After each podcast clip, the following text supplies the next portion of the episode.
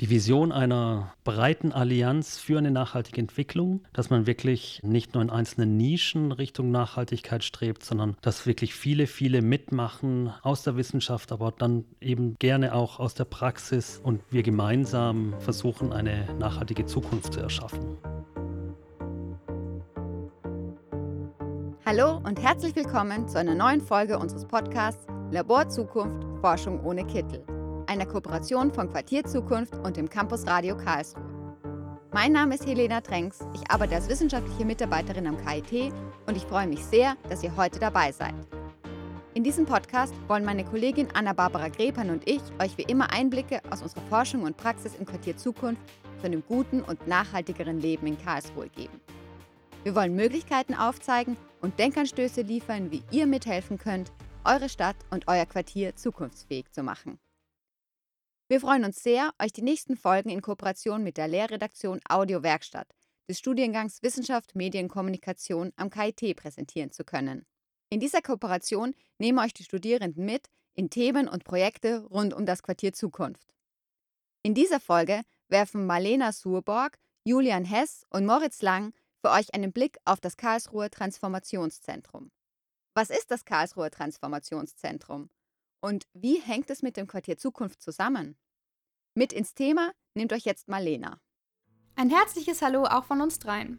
In dieser Folge unseres Podcasts wollen wir euch mit dem Konzept des Karlsruher Transformationszentrum vertraut machen. Ein zugegeben etwas abstrakter Name, den wir euch in der nächsten halben Stunde erklären wollen. Moritz gibt euch jetzt einen ersten Überblick. Das Transformationszentrum baut sozusagen auf der Arbeit des Quartier Zukunft auf und wird dessen Tätigkeiten fortführen und um neue Arbeitsbereiche erweitern. Unter anderem sollen zum Beispiel mehr Bildungsangebote hinzukommen und es soll möglich werden, andere Einrichtungen in Nachhaltigkeitsfragen zu beraten. Denn für solche Dinge wurde das Quartier Zukunft zwar häufig angefragt, es war aber im rein universitären Kontext als Forschungsprojekt schwierig unterzubringen. Julian veranschaulicht das mal. Bildlich kann man sich das folgendermaßen vorstellen. Das Quartier Zukunft ist wie ein kleines Haus mit Projekten, Veranstaltungen etc. Das Transformationszentrum wird sozusagen darüber gebaut und schließt das Quartier Zukunft und alles, was dazugehört, mit ein. Man könnte es auch als Dach des Ganzen bezeichnen. Unter diesem großen Dach findet man mehr Zeit und Raum für neue Tätigkeiten. Somit soll es auf lange Sicht eine Einrichtung für Reallaborarbeit, zukunftsorientierte Forschung und Nachhaltigkeitsfragen aller Art werden. Und im Fokus steht natürlich immer das Wissen aus der Forschung an unterschiedlichste Akteure weitergeben. Das sind ja durchaus große Ziele, die sich das Team des Quartier Zukunft dargesteckt hat. Schnell kommen Fragen. Wie soll das Transformationszentrum letztendlich gestaltet werden? Was ist die Vision, die hinter diesem neuartigen Projekt steht? Wie wird dort gearbeitet? Viele dieser Fragen sind auch uns durch den Kopf gegangen. Moritz hat ein wenig für uns recherchiert und ist auf der Homepage des Transformationszentrums fündig geworden. Ja, auf der Homepage findet man in etwa folgendes. Das Karlsruher Transformationszentrum für Nachhaltigkeit und Kulturwandel soll ein Motor für nachhaltige Entwicklung werden und das nicht nur lokal, sondern auch national und sogar international. Das Transformationszentrum beschäftigt sich mit der großen Transformation, also dem gesamtheitlichen Wandel der Gesellschaft hin zu einem nachhaltigen Leben und erforscht diese Menschheitsaufgabe. Es wird unsere aktuelle, nicht nachhaltige Lebensweise hinterfragen und nach neuen Wegen suchen, diese durch eine Kultur der Nachhaltigkeit zu ersetzen. Das Karlsruher Transformationszentrum möchte bestehende Grenzen überwinden, indem Forschung, Praxis und Bildung miteinander verbunden werden. Auf diesem Wege möchte man echte Alternativen für die Zukunft finden. Es soll eine integrative, kreative und insbesondere gemeinschaftliche Arbeit verschiedener Akteure ermöglichen, um zu experimentieren, Neues zu wagen und Nachhaltigkeit aktiv zu fördern und bereits zu leben. Du willst wissen, was das konkret bedeutet? Auch wir konnten uns anfangs wenig darunter vorstellen. Darum haben wir uns mit Oliver Parodi unterhalten. Er ist nicht nur Projektleiter des Quartier Zukunft, sondern auch die treibende Kraft hinter der Neugründung des Transformationszentrums. Oliver Parodi, du bist Projektleiter im Quartier Zukunft und nun soll in Karlsruhe aufbauend und ergänzend zu den Arbeiten des Quartier Zukunft das Karlsruher Transformationszentrum für Nachhaltigkeit und Kulturwandel entstehen. Was können sich unsere Hörer und Hörerinnen darunter vorstellen? Ja, das Karlsruher Transformationszentrum soll ein Stück weit die Arbeiten fortführen, die wir mit dem Quartier Zukunft gemacht haben. Also hier in Karlsruhe lokal Wissen für Transformation, eine Nachhaltigkeitstransformation erarbeiten und gleichzeitig auch ein Stück weit Karlsruhe Richtung Nachhaltigkeit voranbringen. Das Karlsruhe Transformationszentrum möchte aber noch ein bisschen mehr machen. Das heißt, wir haben festgestellt, dass es eigentlich gut wäre, zu unserem Reallabor noch was anderes, ein bisschen mehr dazu zu haben. Und da sind wir jetzt unterwegs, das mit dem Karlsruher Transformationszentrum zu verwirklichen. Also zum einen geht es darum, dass wir nicht nur in Karlsruhe sozusagen unser Transformationswissen zur Verfügung stellen möchten, sondern auch in anderen Städten oder anderen Vereinigungen, Organisationen, Unternehmen. Das heißt, wir möchten ein Stück weit Beratung mehr anbieten als bisher. Wir möchten uns noch ein Stück weit näher an, ich sag mal, Grundlagenforschung koppeln, weil das, was war, was wir mit dem Quartier Zukunft, wir haben zwar Forschung betrieben, aber immer sehr angewandt. Hier die Nähe zur Grundlagenforschung wäre wünschenswert. Wir möchten vermehrt Bildung betreiben, also Nachhaltigkeitsbildung, Bildung für nachhaltige Entwicklung war eigentlich nicht im Programm des Reallabors Quartier Zukunft, ist aber ein wesentlicher Bestandteil und auch das möchten wir ausbauen. Jetzt hast du gerade einen Begriff verwendet, nämlich das Transformationszentrum wird, wie der Name schon sagt, Transformationsforschung betreiben. Kannst du uns den Begriff in, in deinem Sinne mal erklären? Ja, also ehrlich gesagt wird es transformative Forschung betreiben. Transformationsforschung betreibt es auch. Transformationsforschung ist eigentlich die Forschung darüber, wie Transformationsprozesse ablaufen. Also wie kommt man von einem Zustand A in den Zustand B?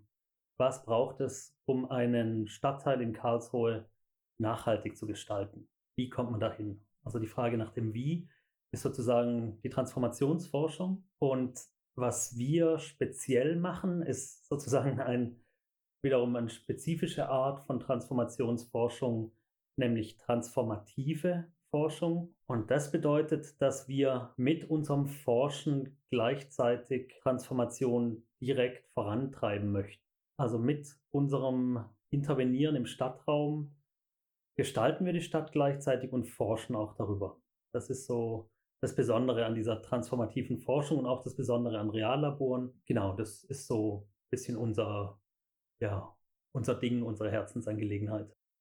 Okay, also wenn man sich nun die Frage stellt, wie das Quartier Zukunft im Karlsruher Transformationszentrum angesiedelt ist, könnte man eher sagen, dass es bestehen bleibt, aber nochmal ausgeweitet wird und erweitert wird auf dann das Transformationszentrum. Also das Quartier Zukunft bleibt bestehen. Das bleibt in Karlsruhe so, wie es ist, auch aktiv. Wir bauen so ein bisschen noch was drumherum, sage genau. ich mal, organisatorisch. Ja.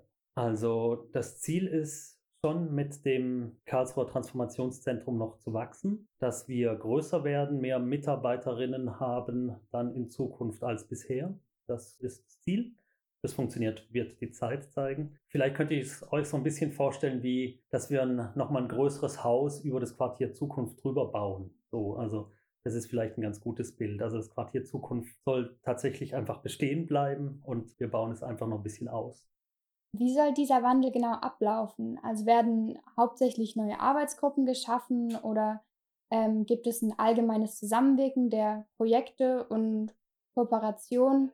Und vielleicht kannst du uns auch was darüber sagen, ob es jetzt mehr oder neue Mitarbeiter gibt, beziehungsweise auch mehr oder neue Projekte.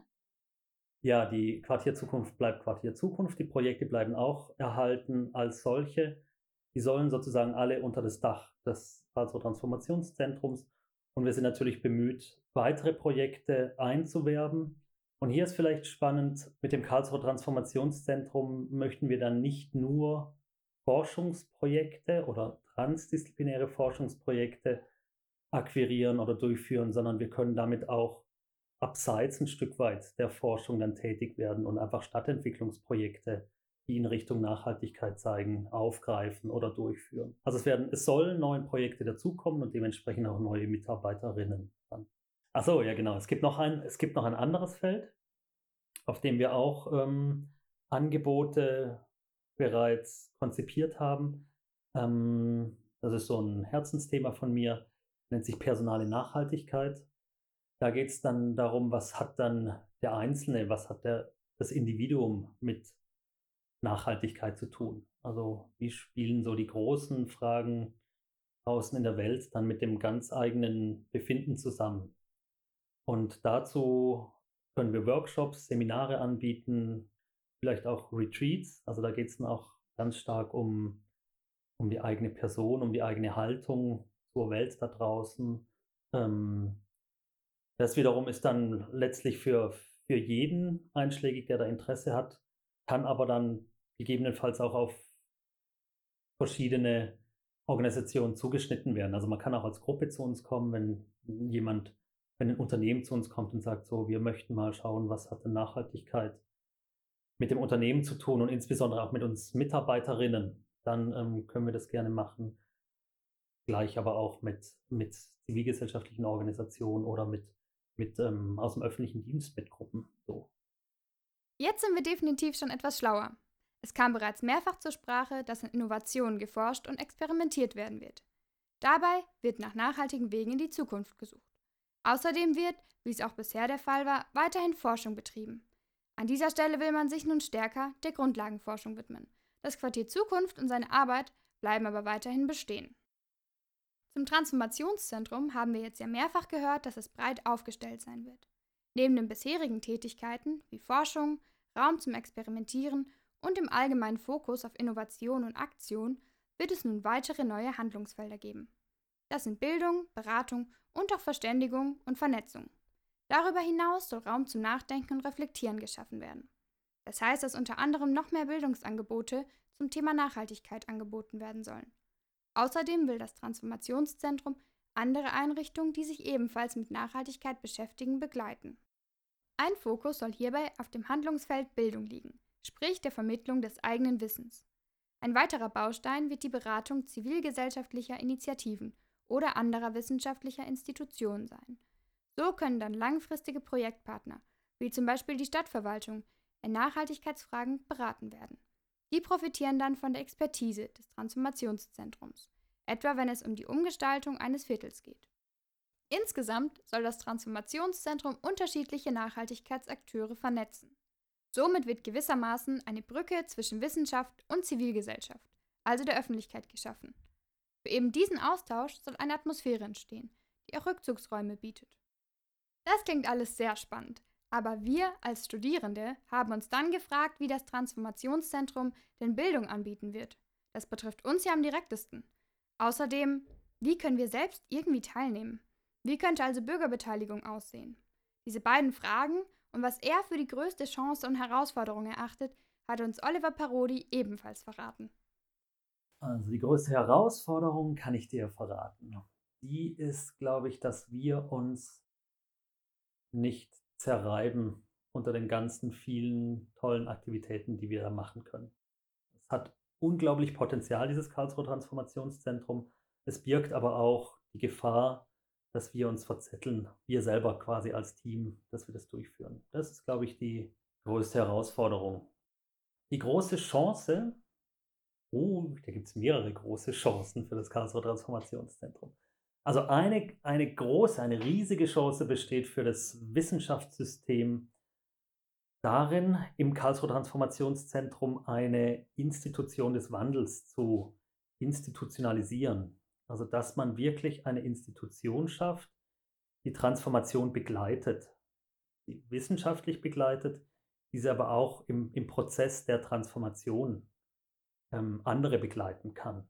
Also dieses institutionalisieren, dass es eine Organisation, eine Institution gibt, die da ist, um Transformationsprozesse zu begleiten. Das ist eine Neuerung und auch eine Riesenchance für Wissenschaft und für Gesellschaft. Eine zweite große Chance besteht natürlich in dem engen Verbund von Wissenschaft und Praxis. Das ist auch ein Verbund, den wir zwar ja auch kennen, auch ganz normal finden, wenn es um Technikentwicklung geht zum Beispiel.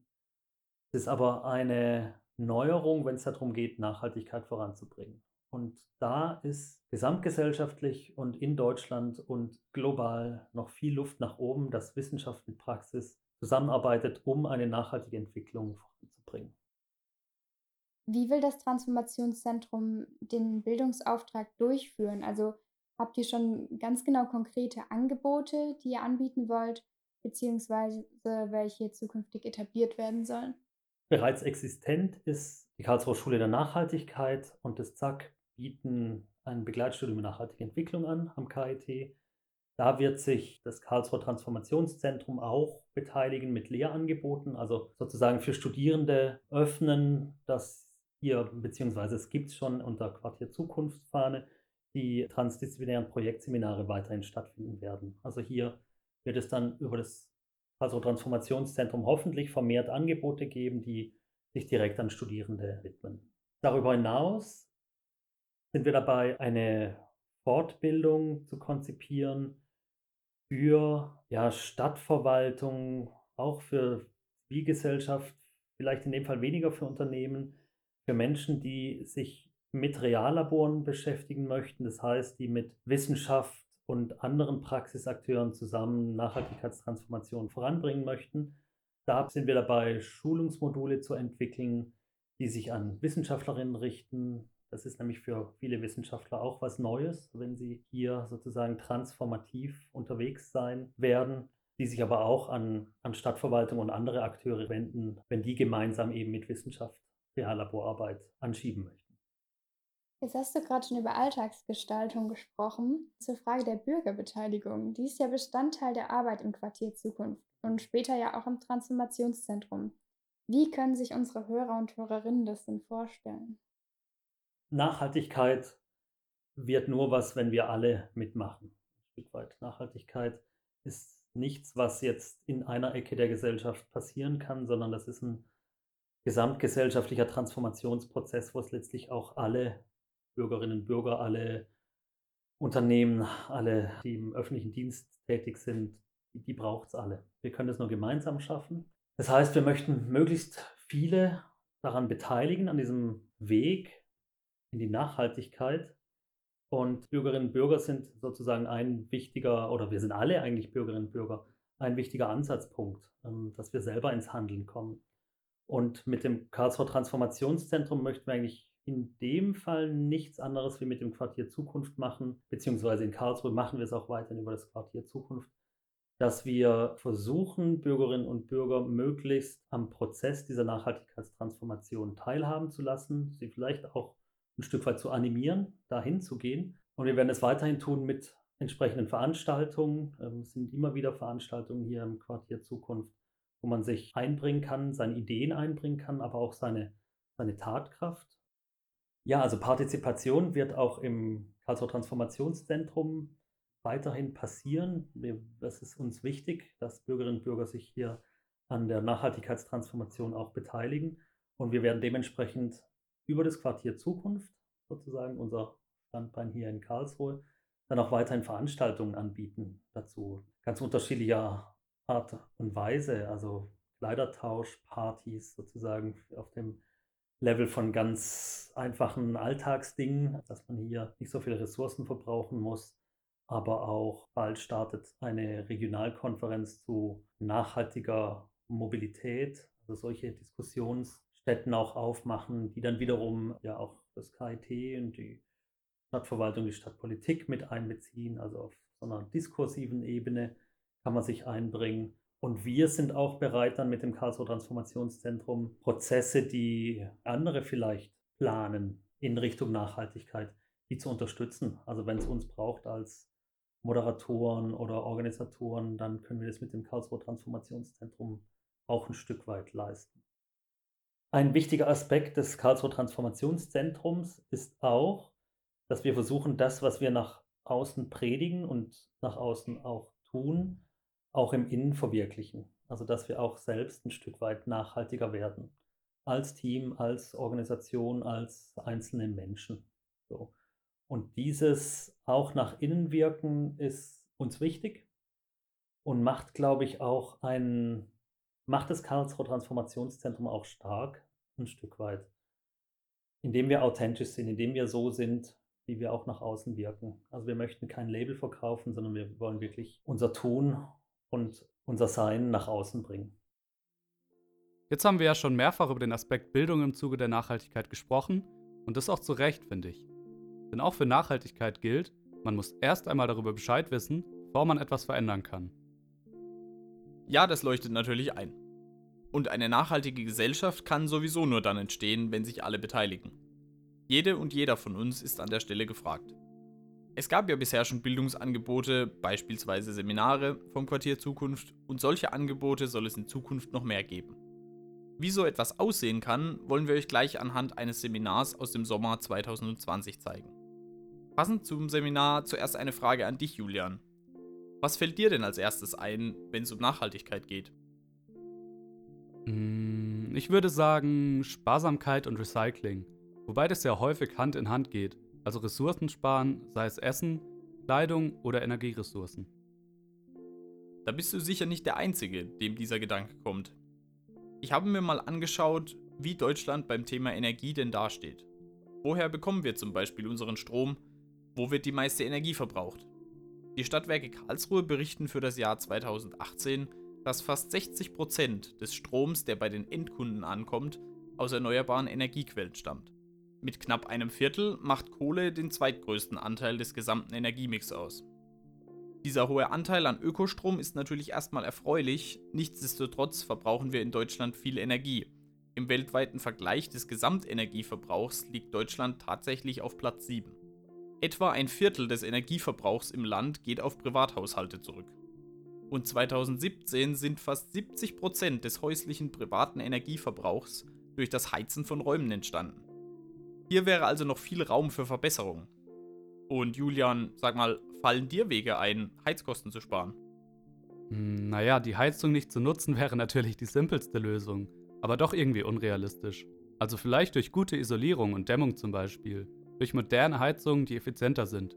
Oder indem man einfach kleinere Räume und Häuser baut. Vielleicht habt ihr schon mal von Tiny Houses gehört. Falls nicht, Tiny Houses sind, wie der Name schon sagt, minimalistische Häuser. Sie sollen durch ihre deutlich geringere Größe umweltschonender als ihre großen Verwandten sein. Ein nachhaltiges Konzept für die Zukunft? Unter Umständen auf jeden Fall. Wie ihr seht, beim Thema Energie gibt es noch viel zu tun. Deshalb ist es gut und wichtig, dass es Einrichtungen wie das Quartier Zukunft gibt, die in allen Bereichen der Nachhaltigkeit versiert sind und Menschen fortbilden können. Das Karlsruher Transformationszentrum will ja nicht nur, wie wir vorhin gehört haben, eine nachhaltige Zukunft erforschen. Es soll auch darüber berichtet und Weiterbildung für Interessierte angeboten werden. Eine nachhaltige Gesellschaft kann nur entstehen, wenn möglichst alle mitmachen. Das Quartier Zukunft hat im Sommer 2020 ein Seminar zu den eben erwähnten Tiny Houses angeboten, bei dem sich Interessierte über das Thema informieren und austauschen konnten. Bevor wir zum Seminar selbst kommen, noch zwei Worte zum Thema Tiny Houses. Unter dem Begriff kann man sich zunächst erstmal recht gut was vorstellen. Aber woher kommt es denn? Scheint ja eine Erfindung aus dem englischsprachigen Raum zu sein. Die Tiny Houses kommen aus den USA, wo die ursprüngliche Definition seit 2017 sogar im Baugesetz verankert ist. Dort heißt es, eine Wohnstätte mit einer Grundfläche bis zu 400 Square Feet, was knapp über 37 Quadratmeter entspricht. Im deutschsprachigen Raum wird der Begriff jedoch meistens für ein auf einen Anhänger gebautes, mobiles Haus verwendet, heißt es auf der Webseite tinyhouses.de. Für ein paar Informationen aus erster Hand haben wir mit Marius Albitz, dem Leiter des Seminars, und Melvin Strobel, der das Projekt als Praxispartner unterstützt, gesprochen. Das ist praktisch so ein Baustein, den wir im Bildungskontext durchführen, in dieser großen Quartier Zukunft Familie. Zusammen mit noch ein paar anderen Leuten bin ich verantwortlich für eine Lehrveranstaltung, eine ja, fachübergreifende mit dem Namen Tiny Houses nachhaltiger machen. Und das Ganze läuft eng zusammen mit einem Projekt, das nennt sich Energietransformation im Dialog. Unser Job ist es im Prinzip, jetzt mal aus der Energieperspektive mitzuhelfen, dieses Karlsruher Transformationszentrum aufzubauen. Die Seminare haben alle ein ganz ähnliches Setting. Und zwar ist es das, dass wir zum einen Studierende haben, zum anderen einen Praxispartner, der immer mit dabei ist. Also das kann eine NGO sein, das kann ein Verein sein, das kann eine öffentliche Institution sein und wir als Dozierende von Quartier Zukunftsseite und Wissenschaft. Und die Besonderheit ist jetzt die, dass die Studierenden eine Fragestellung selbstständig bearbeiten, die sie interessieren. Ne, das ist so der forscherische Aspekt. Und diese Fragestellung soll aber wiederum dazu dienen, dass der Praxispartner was davon hat. Jetzt wissen wir, wie ein Seminar in etwa abläuft. Wir haben Melvin gefragt, auf welche Weise er den Teilnehmerinnen mit seiner Praxiserfahrung Hilfe leistet. Also zum einen haben die Studenten da meistens auch ganz konkrete Fragen, wie halt das Leben im Tiny House so abläuft, weil es eben halt auch da verschiedene Seminargruppen gibt, beziehungsweise verschiedene Projektgruppen, die sich halt zum Beispiel mit der Frage der Energieversorgung, eine Gruppe macht zum Beispiel so ein Endless Shower Projekt, wo es halt darum geht, wie oft kann man jetzt zum Beispiel das Wasser, was zum Duschen benötigt wird, kann man das nochmal für irgendwas anderes nutzen oder muss man das eben mit der Restwärme in den Abfluss unbedingt spülen? Das sind dann halt so ganz, ganz konkrete Fragen. Wie realistisch ist das auch? Ähm, Gibt es da dann etwaige Probleme, gerade beim Tiny House mit einem kleinen Raum und der, der recht hohen Feuchtigkeit? Zum anderen sind es dann halt aber auch so Fragen hinsichtlich irgendwelchen Skizzen oder Tabellen, die ich halt während der Bauphase angefertigt habe, wo man anhand von denen dann Fragen zum Recycling oder zu ähm, Materialaufstellung für, für nachhaltiges Bauen hier herangezogen werden können. Neben den Fragen der Studierenden hat uns natürlich auch interessiert, was Melvin persönlich für die größten Vorzüge von Tiny Houses hält. Ja, gut, zum einen finde ich persönlich die Flexibilität hinsichtlich des Wohnorts war für mich halt ein Grund, in ein Tiny House zu ziehen. Gerade auch im Hinblick auf das Studium, dass man eben sagt, okay, man weiß jetzt noch nicht genau, wie geht's nach dem Studium weiter.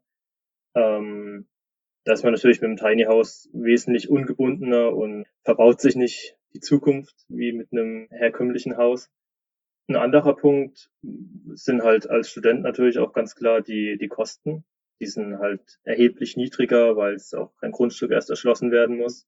Obwohl man halt auch gleichzeitig kaum Abstriche irgendwie beim Komfort machen muss. Abgesehen vom Platz hat man in so einem Tiny House ja praktisch alles, was man im normalen Haus auch hat. Und ein dritter Punkt wäre für mich dann noch, dass es fast kein oder wenn dann nur einen minimalen Eingriff in die Natur gibt. Also es muss jetzt nicht irgendwie erst die Grundfläche begradigt werden oder ein Fundament gegossen werden, wie beim, wie beim normalen Haus. Das entfällt alles und genau dadurch ist eben der Eingriff in die Natur auch wesentlich geringer.